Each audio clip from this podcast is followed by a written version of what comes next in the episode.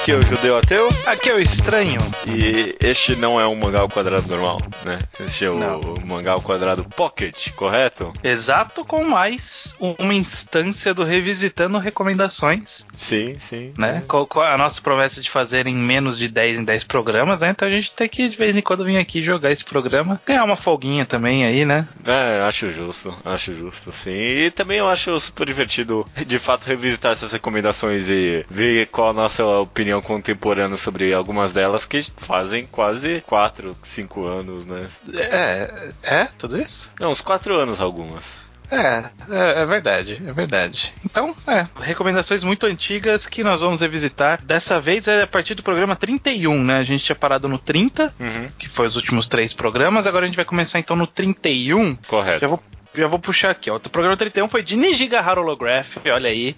Um dos Um meus programas Nijiga- favoritos de todos os tempos nossos, sabia? Eu adoro esse Ó, é? podcast. Ó, porque a gente explica bem mesmo. A gente, Hum. a gente leu teoria pra caralho pra chegar no, no nosso programa. Foi mesmo, foi mesmo. Com a participação do Alemão, um amigo meu, que nunca mais participou, porque o rolê dele é board games agora. É o quê? Ah, board Bo- games. Então, Board ok. games. O que, que você entendeu? Bird games. Eu, tipo, eu, eu tipo, pássaros, eu não entendi de que eles jogaram. essa é Angry uma- Birds, eu não sei. É, essa é uma boa, uma boa, um bom hobby pra ter, board games. ok. Ele recomendou Socrates in Love. Uhum. Você chegou a ler já Socrates in Love?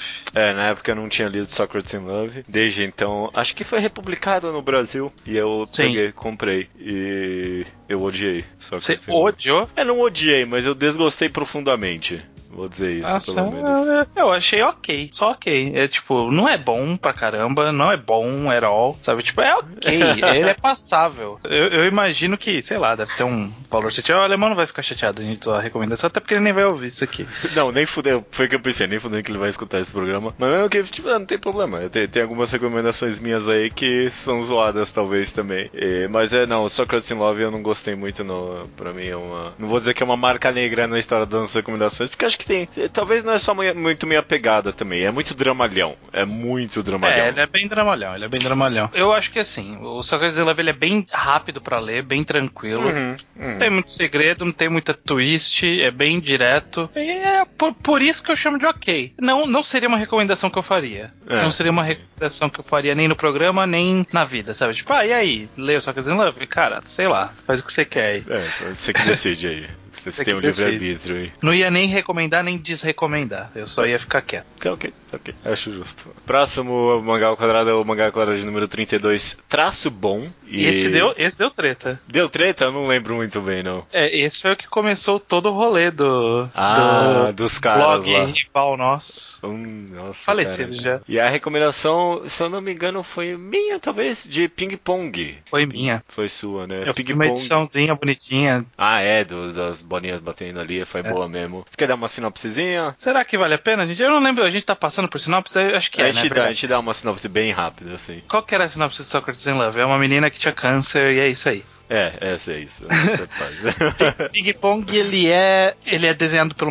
É desenhado e escrito pelo Taiyo Matsumoto, que é aquele cara com uma arte bem diferenciada, uma arte bem trêmula e bem característica dele. E basicamente ele, ele falou: vou fazer um mangá de, de esporte, shonen de esporte. Porque basicamente é um shonen de esporte, para todos os efeitos. Um mangá de ping-pong, em que tem dois amigos, um mais agitado, um mais quietão. E aí eles estão nesse mundo do, do ping-pong. E é isso, é basicamente um mangá de esporte. Só que É. ele tem esses twists de, de ser feito pelo Tomatsumoto, então tem toda uma dinâmica diferente na quadrinização, nas cenas de ação, nos ângulos, na, na própria fisionomia dos personagens, na, na forma como eles são retratados. E, e- o Chan, é, é- o grande Chan é acertar o Matsumoto. Esse é, o grande Chan. O grande chance é ter o Matsumoto. Narrativamente, até eu acho que é- é- é- ele não é um mangá esporte tão cru assim, sabe? Não é a Shield, por assim dizer, sabe? Sim, sim. É, Ele tem uma pegada diferente assim também, e tem um final que é um final completamente diferente de qualquer outro mangá esporte também, né? Tipo, Sim. a temática acaba sendo completamente outra. Eu gosto muito de Ping Pong Desde que a gente recomendou, teve um anime, né? A gente, como sempre. É... Preveu tendência. Preveu tendência, exatamente. O anime eu lembro que várias, em vários podcasts eu falei que eu não gosto, mas eu reassisti desde então. É um bom anime, sim. Eu gosto bastante do anime de ping-pong. Ainda prefiro o mangá, mas uhum. o anime é do meu diretor favorito, Masaki Uasa. Ele, é, ele tem outra pegada também. Tipo, ele absorveu bem o espírito do mangá de ser algo completamente diferente. E ele foi lá e fez algo completamente diferente também. Uhum. Eu ainda recomendo Ping Pong, eu não reli desde uhum. então. E eu até acho que, quem sabe um dia a gente poderia fazer um enquadrado. Eu acho que Ping Pong é um mangá cara de enquadrado. Não eu sei, não sei, eu não sei se tem algo. Eu não sei se tem algo discutível, mas eu, eu sinto que sim. Eu sinto eu que sinto dá que sim. Conversar. Eu sinto que sim também. É, essa é uma boa promessa aí, é um quadrado de, de ping-pong. É bom essas sessões aqui a gente redescobre Sempre... os mangás mesmo. Sempre é, tem uma promessa. É, olha aí, desse programa a gente já achou. é, o próximo programa, ele foi um, o, o Magal Quadrado 33 de protagonista e foi recomendado hum. Kami-sama no Yutori e Kami-sama no Yutori Ni. Ah. Não foi só o primeiro que foi recomendado. Que triste. Primeiro, cara. do que, do que, que é? É, o Kami-sama no Theory, pelo menos o, o primeiro e o segundo, mais ou menos, é sobre. É tipo um Battle Royale que é comandado por um deus. Só que em vez de, tipo, você cada um mata um, o negócio é que as equipes, as, os alunos, né, feito em escola, isso, passam por, tipo, jogos mortais de jogos infantis. Então, por exemplo, tem um jogo que é pular corda. Só que se você tropeça e bate na corda, corta o seu pé. Esse tipo de coisa. São várias das brincadeiras são meio que tradicionais japonesas, então às vezes acaba ficando um pouquinho. Tem, tem, que ter uma explicação pra gente entender, mas alguns não, outros como pular corda, ou sei lá, cabo de guerra, esse tipo de coisa, mas sempre com aspecto mortal. Se você perder, você morre. Esse é o negócio. É, Sim.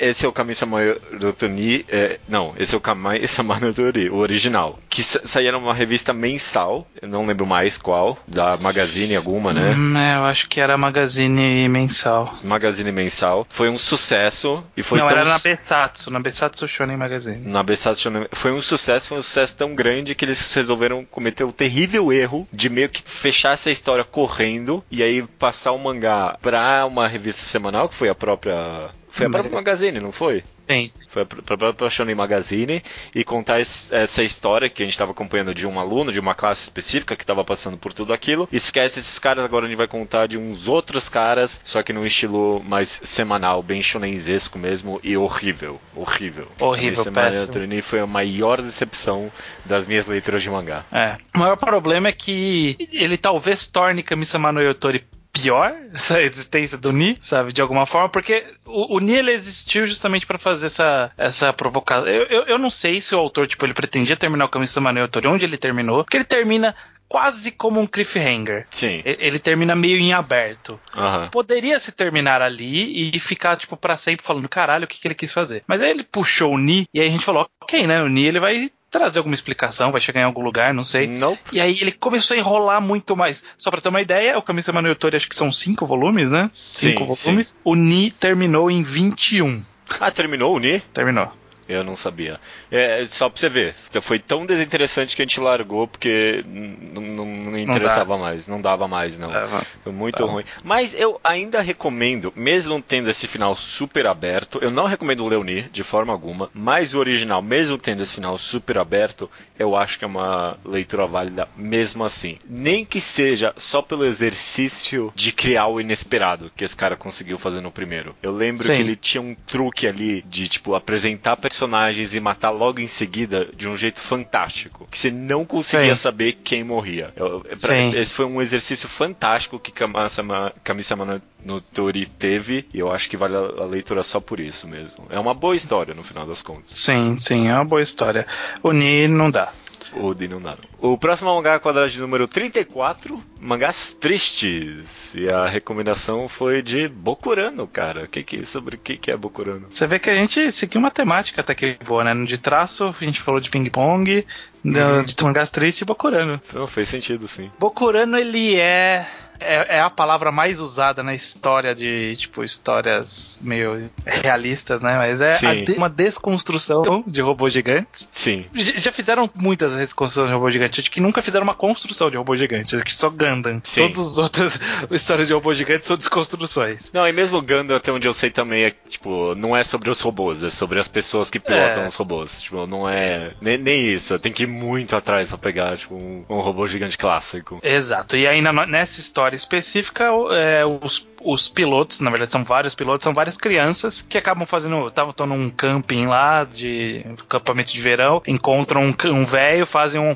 contrato com o velho e viram pilotos do robô gigante. Sim. E aí está na mão de crianças, é crianças tipo 11 anos de idade, salvar a Terra de ameaças que vêm periodicamente para cá, né? A cada X tempos aparece uma ameaça nova e as crianças têm que ir lá e derrotar ela. E aí a história é todo o drama psicológico de deixar o futuro das do, do mundo nas mãos das crianças. É, tem um twist aí no meio que eu não vou contar, é, mas é, é logo é, de cara. É, essa, essa sinopse, tem outros lugares você vai achar com um detalhe que, tipo, te faria ter muita vontade de ler esse mangá. Tipo, só que é um pequeno spoiler, do, que é, tipo, sei lá, logo no primeiro capítulo acho que já tem é. esse spoiler. Mas é muito interessante esse spoiler, então a gente prefere não, não passar. É. Mas tipo, é. tem um twist nessa história que torna ela muito interessante logo de cara. Acho que Sim. só esse conceito do mangá desenvolver as crianças, tipo, tem gente egoísta, tipo, criança, sabe? Criança, tipo, não dá uma foda pras vidas. Sim. Um monte de coisa. Criança que não quer pilotar o robô, tem um monte de coisa bem interessante. Sim. É, Bokurano é uma boa recomendação. A gente fez um mangá enquadrado de Bokurano depois uhum. disso. Quem leu pode ir lá. Lá tem a nossa opinião completa. Basicamente eu gosto uhum. bem de Bokurano.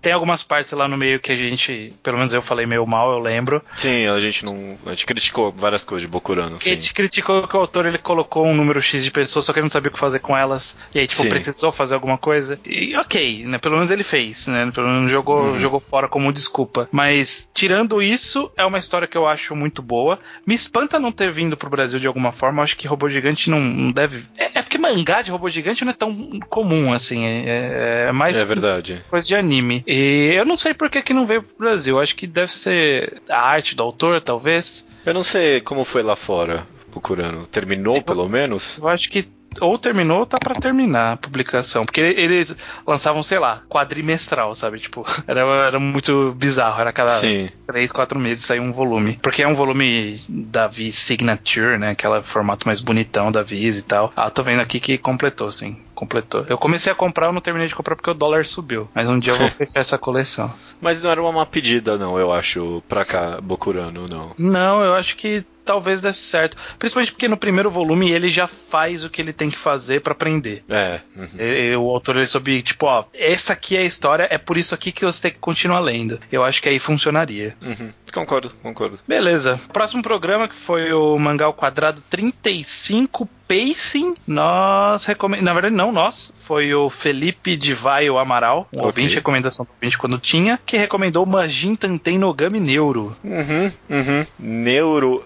Neuro é complicado. Neuro é complicado. Mas ele é basicamente. Ele é um mangá que saiu no Shonen Jump. E ele conta a história desse detetive demônio que veio do mundo dos demônios. Porque ele comeu todos os mistérios do mundo dos demônios. Ele veio pra cá, pro mundo real, para começar a se alimentar dos mistérios da Terra. Esse, é, esse é o negócio dele, se alimenta por mistérios. Então, basicamente, é um mangá meio detetivesco, né? Ele conhece essa menina e os dois meio que, entre aspas, formam uma equipe para resolver mistérios. É, essa é a sinopse inicial do mangá. Acaba se tornando muito mais que isso. É, uma, é, um, é um grande exercício em desenvolvimento de personagem a longo prazo, o Neuro, né? No sim. final das contas. Esse, esse é o grande tchan do mangá. Sim, sim. Ele, ele tem vários, várias coisas que tornam ele interessante. Primeiro, ele é um mangá que saiu na Shonen Jump. Não tem uma cara de Shonen Jump. Na verdade, ele, ele acaba fazendo o contrário de um trope clássico da Shonen Jump, né? Porque o Neuro, conforme ele está mais distante do mundo dos monstros, do, dos demônios, ele vai ficando mais fraco, progressivamente mais fraco. Então, tipo, ele é o único Battle Shonen que o protagonista fica mais fraco. Conforme o tempo. Conforme o tempo. Então, é, é, bem interessante. Ele tem. Ele, é assim, ele é bem episódico no começo. E aí, mais pra frente, ele começa a fazer. Ele faz dois arcos longos no final. Uhum. Né? O primeiro arco do Hall, que é um arco que a gente gosta bastante, né? A gente já fez mangá enquadrado dele. Fez sim. E vira e mexe eu reouço, e realmente é um arco muito bom.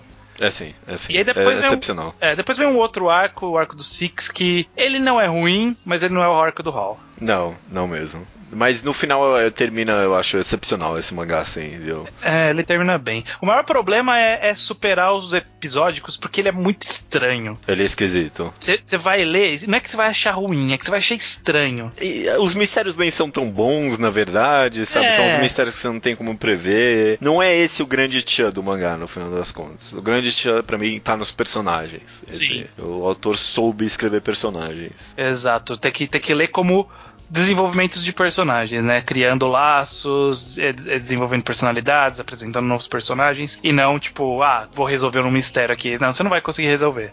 Tipo, não, tem, não tem dica pra isso. Às vezes tira uma, uma prova do cu que não tinha É. como você tirar. Não, não dá, não dá pra você desvendar os mistérios desse mangá, não. Mas é bom mesmo, assim, vale a pena muito a leitura, eu acho. Sim, eu também acho bem legal. Espero.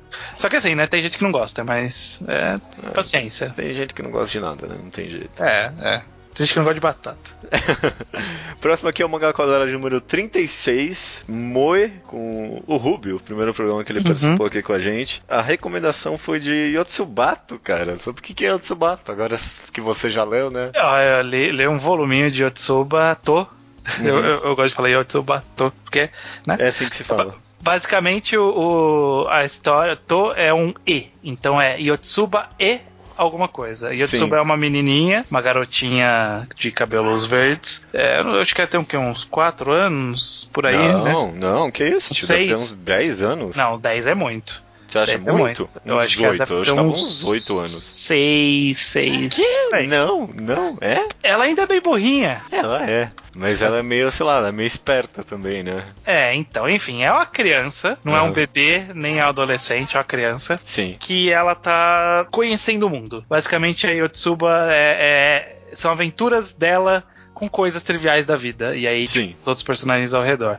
Ele só um volume, eu não sei se vai ser isso pra sempre, mas pelo menos foi isso no primeiro volume. De, ah, eles- no começo eles se mudam pra uma casa nova, e aí ela começa a andar pelo bairro, conhece as pessoas. Em um momento eles vão, sei lá, caçar cigarras, no outro momento vão trazer uma televisão. É, é coisas assim, é coisas bem besta. É, é um slice of life no melhor sentido da palavra, da expressão, né? Sim, sim. Ele é de fato pedaços da vida dessa criança, né? É, é só isso. É uma menina muito simpática, muito divertida, interagindo com o mundo e com as pessoas e descobrindo coisas que pra gente é óbvio e dá, dá meio que esse novo. É, é sobre você rever o mundo pelos olhos de uma criança que tem 5 Sim. anos. Eu pesquisei aqui, você tem razão. Você olha aí, é bem novinha. Sim, sim. É, eu, eu, eu achei legal, eu achei legal. Eu não tinha lido ainda, eu li pra essa revista recomendações pra não ficar perdidaço. E eu gostei, eu gostei. Eu achei um bem interessante, bem levinho de ler, bem tranquilo. Sim, sim. É, eu, Sem eu grandes já, pretensões. é, sem grande pretensão. Eu já li acho que uns dois volumes de Azumangadaio e Yotsuba To é bem mais legal. O Azumangadaio, ele tem um humor ali, só que É outra muito- pegada. É, outra pegada. Aqui Uhum. ele tem um humor que é divertido. Tipo, É? eu não rio, não gargalho, mas é tipo, dá um sorrisinho, sabe? Quando as Sim. coisas acontecem.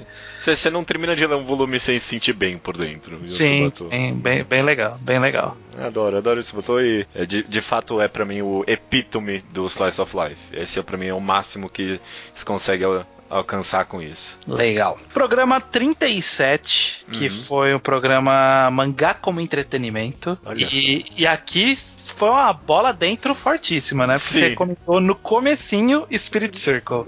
É, não, acho que. Mas não, não, foi, não foi tão cego, porque acho que já tinha passado o, o arco do Van. Já tinha. Já tinha É. o- é, eu- ah, esse mangá é bom, esse mangá é bom, sim. Mas Spirit Circle é um mangá de Satoshi Mizukami, o mesmo cara de Hoshino Samidare, né? Lúcifer e o Martelo. E conta a história desse garoto. Chega uma menina transferida e ele descobre que ela odeia ele.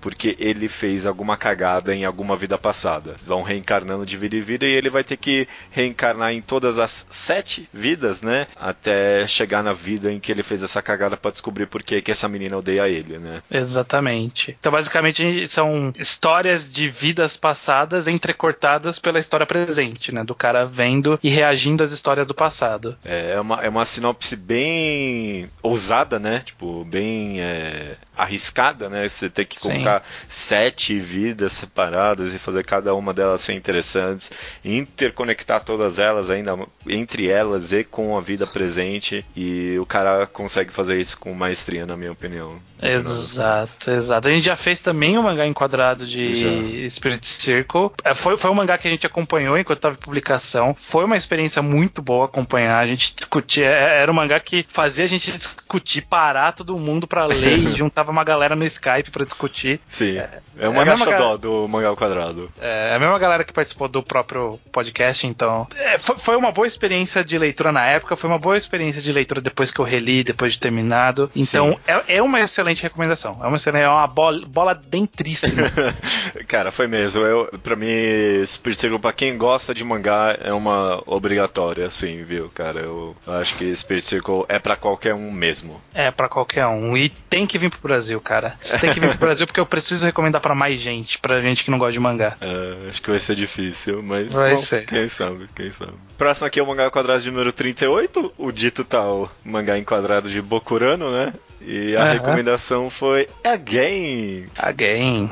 Pois é, cara, só por que, que é Again? É, foi, acho que foi eu mesmo que recomendei Again. Uhum. Ele basicamente conta a história de um, de um cara do, do ensino médio, um meio. Tipo, ele passou. É um, o protagonista ele passou meio que o ensino médio em branco sendo meio delinquente afastado, assim, sabe? Tem, tem uma aparência de delinquente, então cabelo comprido. E. Só, só que ele não briga com ninguém. Ele só é mal encarado, ninguém fala com ele, então ele passou em branco três anos. E Sim. aí acontece algum, alguma, alguma coisa que faz ele acordar no primeiro ano do Sim. ensino médio. E que ele chama esse evento de Again, né? Ele tá no, no Again. Então ele, ele tem a oportunidade de refazer o ensino médio inteiro dele. Sim. Então eventos que ele sabia que iria acontecer, como por exemplo o primeiro plot da história, que é o que acaba motivando tudo dali para frente, é que existia o, o grupo de como que chama? E, e, uh, Oendan, Oendan Oida, isso. Que é aquele. aquelas gritos de guerra coreografado japonês lá que eles têm.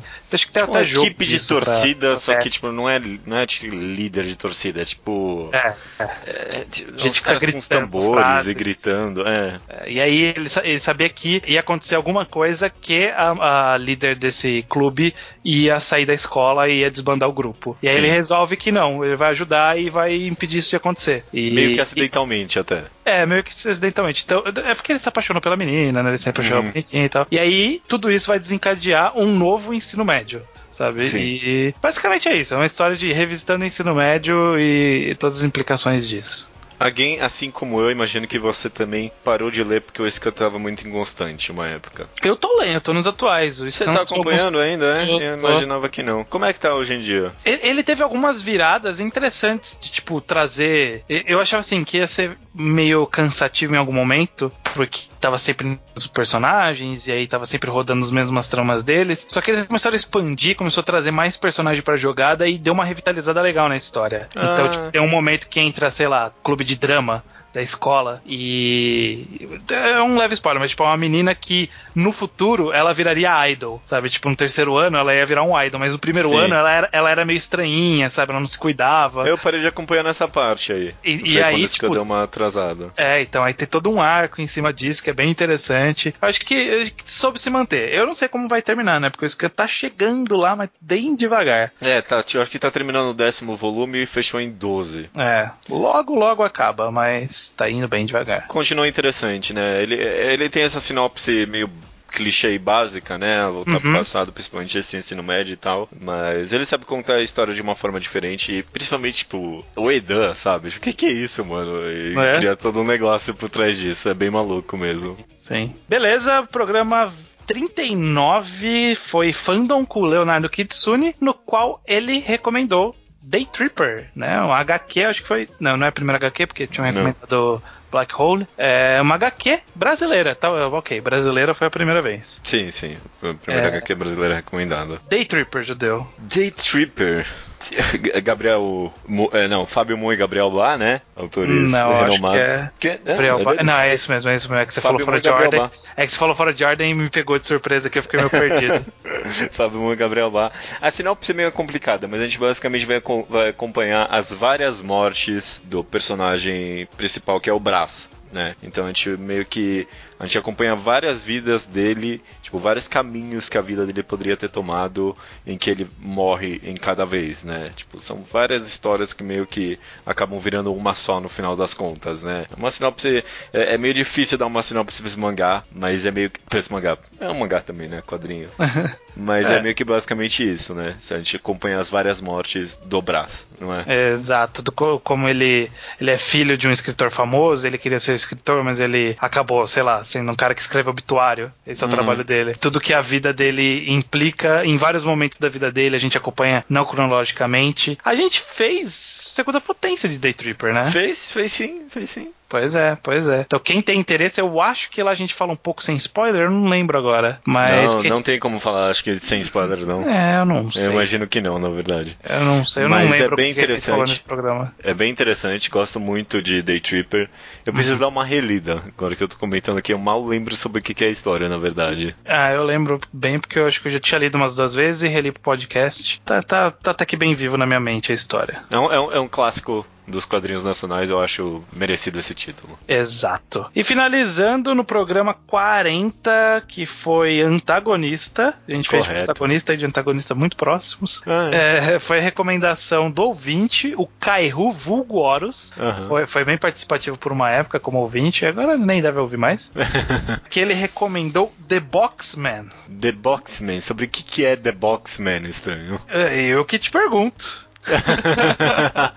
eu não lembro. Eu li o The Boxman na época. Eu li antes, eu li na época e eu esqueci as duas vezes. É, é, é tipo, Eles são histórias separadas. Sim. Isso, isso eu é, lembro. Uhum, são episódios, é, são histórias separadas, tipo, vários pequenos one-shots. Ele tem um estilo muito maluco, é um Gekiga, eu não sei de que uhum. ano ele é, acho que é 2004. Uhum. E ele é esse negócio bem absurdo, em que, tipo, por exemplo, a primeira história é se, se acompanhando um cara seguindo um outro cara que tem uma caixa, e você vai passando por esse mundo que tem um monte de criaturas bizarras e não sei o que. É uhum. muito insano o The Boxman, mas ele é, é meio esquecível, talvez, no final das contas. É, ele, ele é bem abstrato ele é tipo quase como um experimento. Uhum. Ele, ele, até saiu numa revista bem alternativa lá no, no, no Japão. AX chama a revista. Nem uhum. sei o que, que saiu nisso. E é isso, tipo, ele é alternativão, diferentão, veja aí. E Miri Sakabashira é o autor. E eu lembro que quando o cara recomendou, ele falou que é um cara meio, meio avant-garde, assim, né? Um cara meio surreal e tal. E é isso, a história é isso. É, é isso mesmo. É, é, esquecível. É bem esquecível, É bem esquecível no final das contas. Não é a melhor história do mundo. Não, não são uma melhores coletâneas de histórias do mundo, não. Não, Mas, bem longe e, disso. Ó, como referência nessa X saiu o The Journey of the End of the World dos irmãos hum, Nishioka. Esse não é de todo ruim, mas é. Não, não, não é ruim não, mas tipo, só pra você ter uma ideia do tom da história, né? Esse negócio é, super abstrato, super experimental, né? É, então. As duas obras dos irmãos Nishioka saíram nessa revista. Camino Kodomo saiu lá também? Também, também. Não, saiu em outra, é o Camino Kodomo, tô vendo. Não, não, tô vendo aqui, saiu nela. Não, você tá olhando algum Kodomo de alguma outra coisa. Ah tá, Kodomo no Asobi. É, tá, é um outro mesmo. Mas é isso, é esquecível, infelizmente. é, não é, nada, não é nada fantástico, não. Mas não. se é, você se cair na sua mão, leia, eu digo isso. Tipo, é algo interessante. leia só esquecer logo logo. é, mas bom, né? Saímos desse programa com um enquadrado prometido aí, né? O pior é que não é a primeira vez que a gente promete um enquadrado de ping-pong, né? Eu lembro claramente da gente prometendo alguma outra vez. Eu acho que está anotado na nossa planilha de temas. Pode ser mesmo. Pode ser. No, no, cronograma capaz de ter, viu? Não, no cronograma eu acho que não. Eu acho que tem na planilha de futuros mangás enquadrados. Ping pong, tá lá. Ah, então, ok. Do último programa a gente tem alguma promessa que a gente não cumpriu? Acho que não, né? Não, não, não. Tá, não, tá tudo ainda previsto. Tem tudo, tudo, tudo, tudo correto. Planites, planites a gente não prometeu? Não, não, não. E o próximo Revisitando vai ter que ler alguma coisa? Deixa eu, Deixa eu ver aqui. aqui. Um, dois. Eu vou ter que ler um, dois. Dois mangás eu tenho que ler. Eu vou ter que ler um. Três? Vou ter que. Não, não. Não, dois, dois. O três é do próximo só. Qual que você tá olhando? 51? Ah, Gisele Além, né? É Nossa, do... eu acho que eu finalmente vou, vou ler Gisele Além. não, mas é pro próximo só. Não, mas eventualmente tá chegando. Tá chegando o momento. Eu não vou ler antes do, do Revisitando agora, não. Nossa, eu vou, eu vou ter que ler um voluminho de Centaurus Wars. Aí, porra, aí sim. Quem sabe?